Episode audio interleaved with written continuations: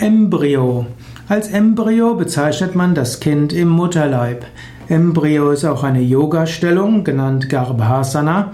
Wenn du mehr wissen willst über Embryo als Yoga-Stellung, dann geh unter wiki.yoga-vidya.de Garbhasana. Das ist G-A-R-B-H-A-S-A-N-A.